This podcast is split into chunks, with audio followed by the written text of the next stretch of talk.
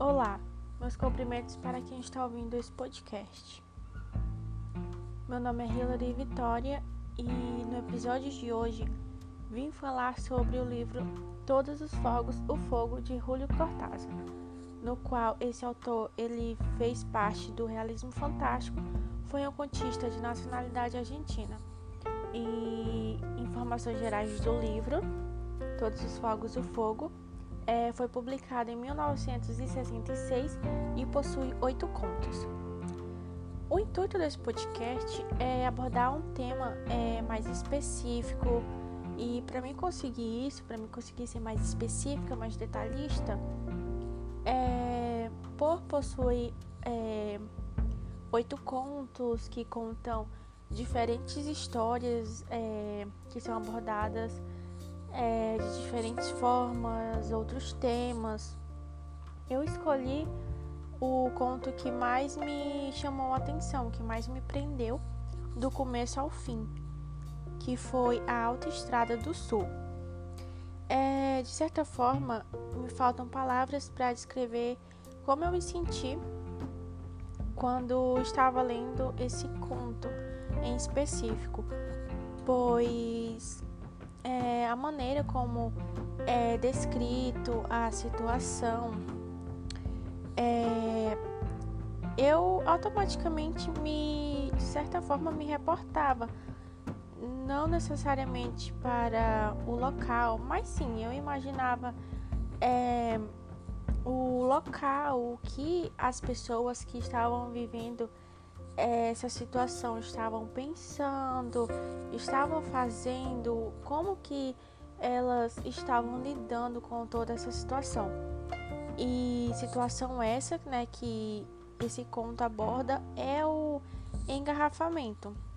Já começa falando é, desse engarrafamento e de forma geral, é por mais que os oito contos eles é, relativamente é, sejam curtos, eles possuem é, começo, meio e fim de uma maneira que, por mais que você não entenda certas partes por umas palavras em específico, você, é, de modo geral, entende o que é, o conto fala.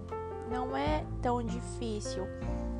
E esse conto apesar de possuir é, umas partes complicadas por causa de alguns nomes, alguns termos, é um dos que se dá para entender o contexto todo.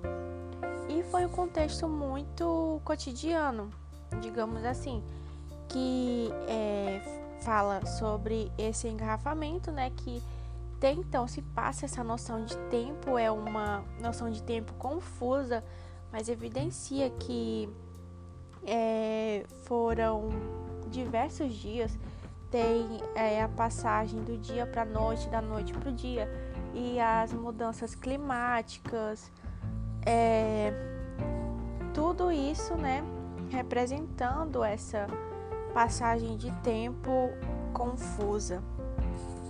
E bom, é, esse engarrafamento, então, as pessoas que estão vivenciando isso, que estão presentes, é onde se passa todo o caos. E por essa demora toda de dias, é, o que complica mais a situação. O primeiro ponto é, que eu quero abordar sobre o tema é o fato deles criarem é, micro sociedades ou seja, criaram grupos justamente é para então de uma maneira natural. Digamos que essa maneira natural é, foi é, já uma necessidade humana, né, para eles enfrentarem essas situações difíceis como é, o calor, o frio e uma das situações mais complicadas de longe é a questão da fome e da sede. E o segundo ponto que se encaixa, que vai complementando, é a questão que é passada essa visão de solidariedade. Foi uma é, um ponto muito positivo que me chamou mais atenção ainda por também passar essa solidariedade, essa, digamos, esse lado tão humano de ser, por certa parte, é, obviamente, mas é, mesmo, né, diante de uma situação tão difícil, ainda foi visto, foi passada essa visão é, de solidariedade, em que uns ajudaram os outros com o que não tinham. Obviamente, é, certas coisas foram complicadas de se conseguir por conta de dessa relação de troca, é, às vezes ser por interesse também, mas todos ali, independentemente é, de interesse ou não, estavam na mesma situação. E bom, mesmo com a solidariedade vista, também é visto o outro lado humano que é, os crimes né, que começaram a acontecer, uma coisa assim, digamos, a situação ali estava é, muito. estava é, possibilitando muito a ocorrência des, desses fatos. É, começaram a surgir crimes, pessoas começaram a ter delírios, a fome, a sede, né? É, acidentes também, o que acabava atrasando mais ainda é, o engarrafamento e notícias é, distorcidas, sem saber realmente o que estava acontecendo, quando que eles iam chegar a Paris, né? Ah, onde era o, o ponto deles. E bom, é, o terceiro ponto, né? Assim em seguida que vai concluindo, complementando a abordagem desse conto, desse tema, é a questão dos personagens eles não apresentarem nomes, por eles serem representados então identificados pelo seu carro.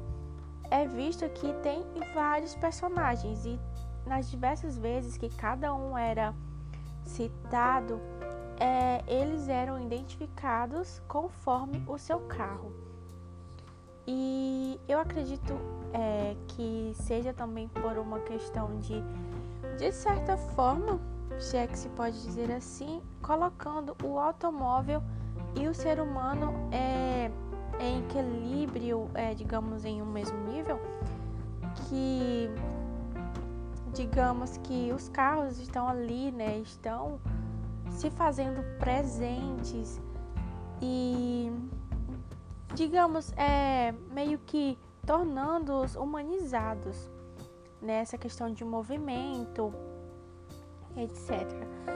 E a forma como esse conto é o outro ponto, né? Assim, é, resumidamente dos pontos que eu já falei, a forma que esse conto ele constrói, analisa o comportamento humano diante dessa situação em que ninguém detém de nenhum conforto, de nenhuma segurança, né, totalmente, é, de é, comida, de água suficiente, estando então em volta de constantes conflitos, né?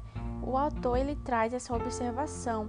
Eu acredito que seja para então observar esse lado, né, humano, esse lado é, o melhor, o pior que pode existir, né, dentro do ser humano. E bom, ao final, né, então, do conto tem a volta, né, dos personagens, das pessoas que estavam nesse determinado engarrafamento, que eles então são possibilitados de voltar para as suas vidas, digamos que normais, a vida cotidiana diria até mesmo que talvez para alguns, né, estariam então de volta para a mesmice.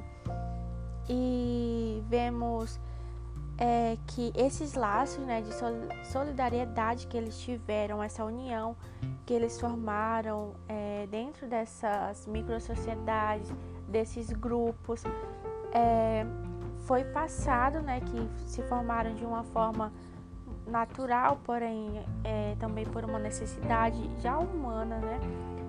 E também foi mostrado, né, diante dessa possibilidade de voltar, né, à vida normal, o engarrafamento já acabando, já indo para frente, esses laços eles foram é, sendo desfeitos de uma forma muito rápida, em que se tornou apenas um grande é, mar de carros e já rostos desconhecidos, os grupos é, que estavam perto um do, do outro, os carros, né, na verdade, que estavam todos perto uns dos outros, é, já não estavam mais juntos e ninguém mais conhecia ninguém. É, ou seja, acredito eu que a emoção, é, talvez euforia, né, de voltar para casa ou para sua vida normal, sair daquela é, situação difícil, os personagens eles só pensavam em seguir em frente. Isso é um ponto bastante importante, seguir em frente.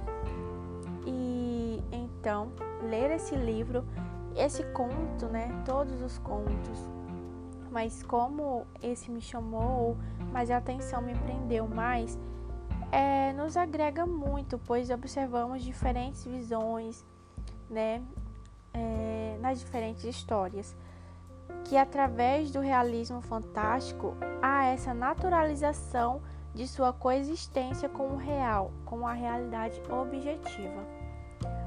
E o autor, então, né, diante desse realismo fantástico, esse engarrafamento, né, que foi passado de uma forma, digamos, essa fantasia, é, esse realismo fantástico, ele foi passado assim em questão de sendo retratado é, durante dias, é, foi então perdida a noção de tempo, né? Esse caos foi passado de uma forma naturalizada e isso foi o mais incrível para mim, que me chamou bastante atenção. E é isso. É, obrigada por ouvir o podcast até aqui.